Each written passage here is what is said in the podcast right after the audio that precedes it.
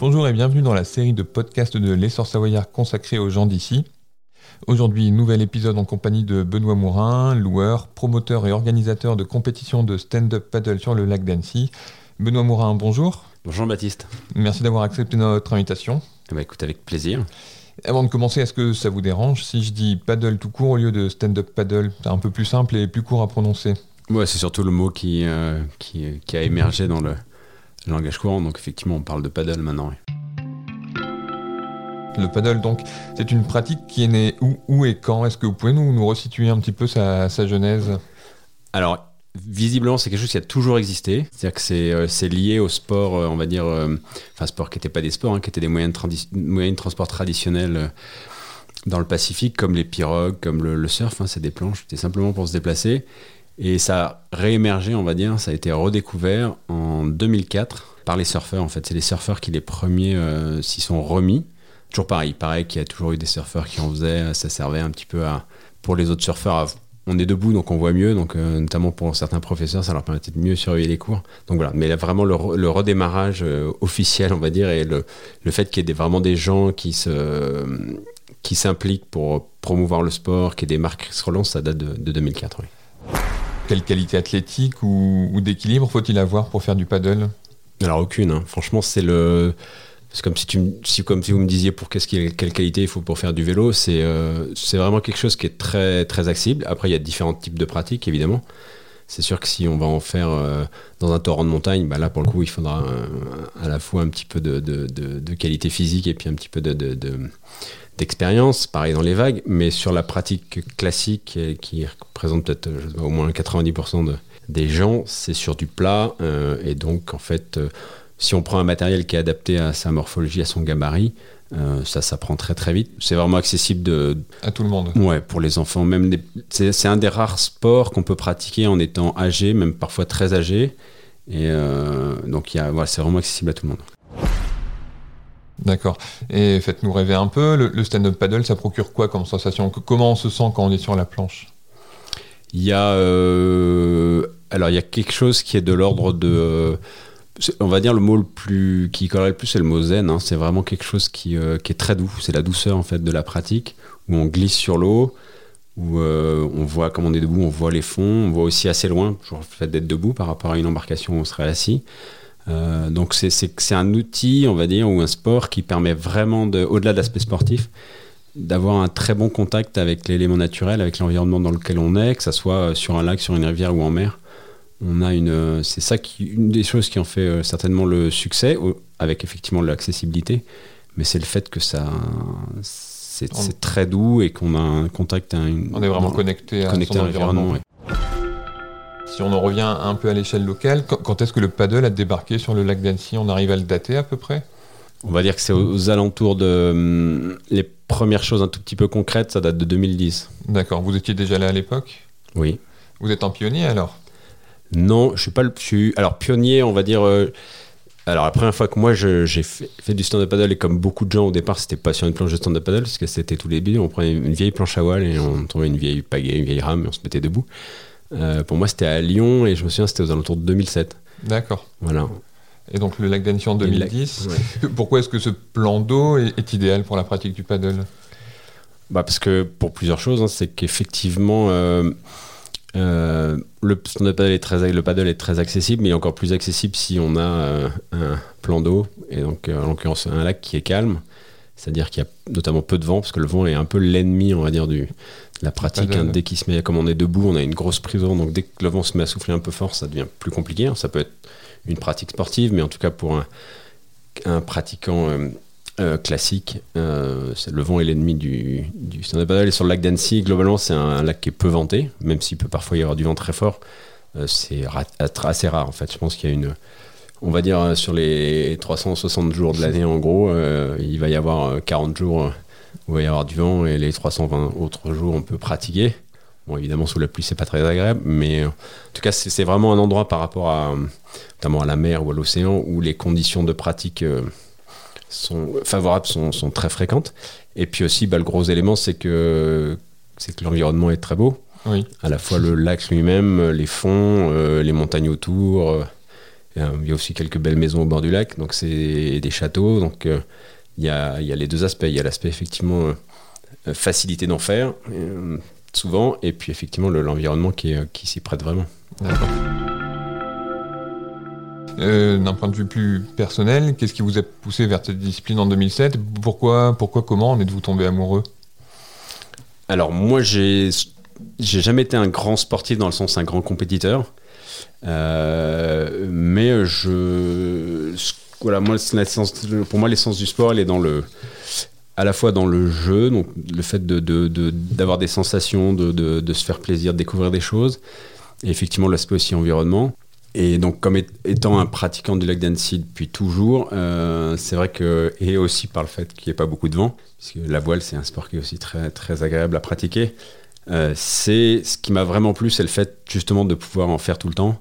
Et puis ça donne une, approche là complètement différente. On voit pas les mêmes choses. Hein. Les premières fois, moi, j'ai, alors je connais le lac depuis toujours, j'ai découvert des choses sur le lac que je ne voyais pas dans les, les autres pratiques qui étaient, que je pouvais avoir sur le lac.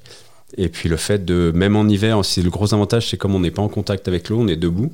Euh, et qu'on en fait quand il n'y a pas de vent, euh, même en plein hiver, pour peu qu'il y ait un peu de soleil, on est tout de suite chauffé par la réverbération du soleil sur l'eau. Et comme c'est un sport d'endurance, un sport physique, on a vite chaud. Donc même en plein hiver, on peut être bien et ne pas avoir froid. Donc ça permet de profiter aussi du, du lac euh, toute l'année, alors que si vous faites du bas de la voile, on a vite froid en hiver. Euh, je sais pas, du wakeboard ou d'autres sports, mm. vous avez vite froid l'hiver, des sports où un peu vite. Donc c'est vraiment le, le, sport pour avec il y en a d'autres hein, mais qui, qui euh, avec je pense à l'aviron mais le fait d'être debout ça ça change pas mal de on choses on n'est pas mouillé ouais on est au sec Parmi vos nombreuses activités en lien avec le paddle, vous êtes notamment organisateur de, compétitions, dont l'Alpine Lake Tour, qui comprend la célèbre Glagla Race. Euh, Benoît Mourin, la Glagla Race, c'est quoi pour les gens qui ne connaîtraient pas? Elle a un nom évocateur, mais ça peut être utile de, détailler un peu.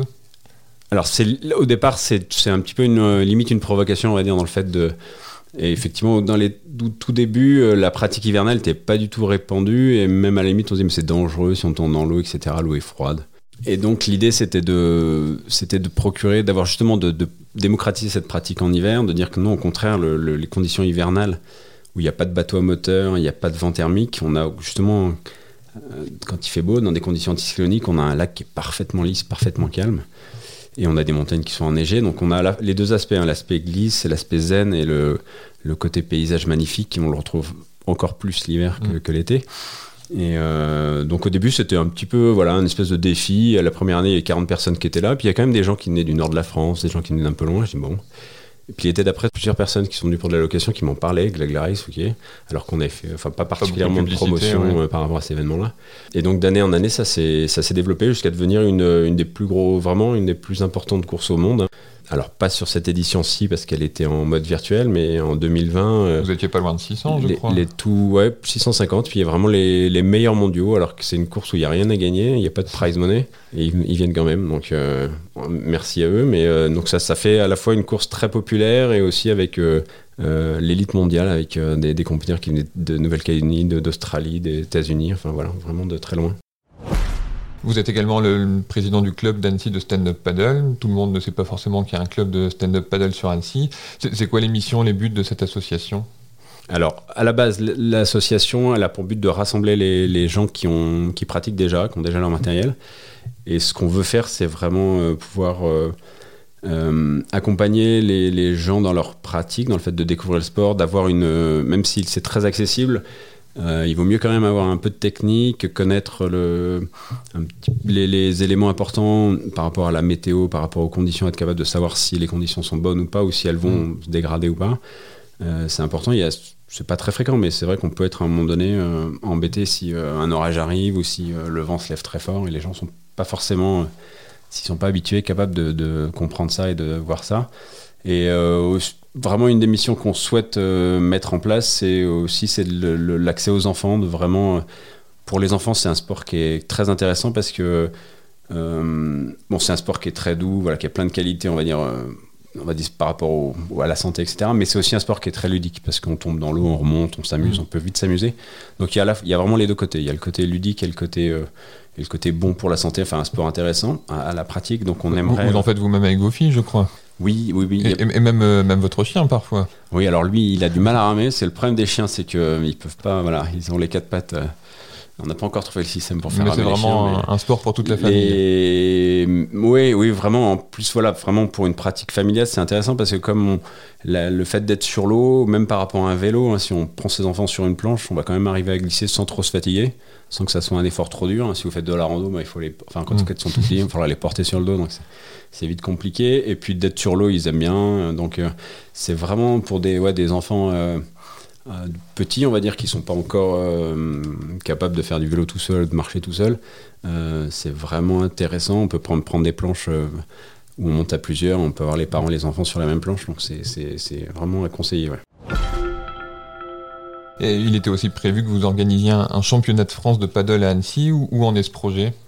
Alors ils ont eu lieu l'année dernière au mois d'octobre. Ah, Autant pour moi. Euh, ça a été effectivement un peu compliqué vu la situation l'année dernière, mais euh, ça a été fait. Ouais. Ça a été organisé à Taloir les 10 et 11 octobre l'année dernière. Et euh, il y a eu 250 participants. Je pense que c'est un record en termes de nombre de participants sur euh, des championnats de France de stand-up paddle. Des conditions très difficiles avec beaucoup de vent. Voilà, on en parlait. Bah, ça faisait partie des jours où il y avait vraiment beaucoup de vent. Il faisait froid. Et euh, ce qui était chouette, c'est qu'il y a les, il y avait les, alors les meilleurs Français sont en Nouvelle-Calédonie et les deux meilleurs, c'était des deux Néo-Calédoniens qui étaient là. Et le troisième, donc le, le premier euh, non, euh, on va dire Non. non calédonien ou enfin ou de France métropolitaine, c'était un membre du club, Ludovic Delade. Donc c'était ouais, une belle compète, euh, aussi bien chez les hommes que chez les femmes. Euh, Est-ce que vous avez l'impression que dans votre parcours personnel et professionnel, il y a des éléments qui vous ont conduit vers le paddle? Que c'était écrit qu'un jour vous seriez son meilleur ambassadeur? Alors meilleur ambassadeur, j'en sais rien, mais en tout cas sur le, oui, je pense, enfin euh, euh, oui, oui, moi je- le, le fait de me Vous avez toujours eu un, un rapport à- assez étroit à l'eau, je crois.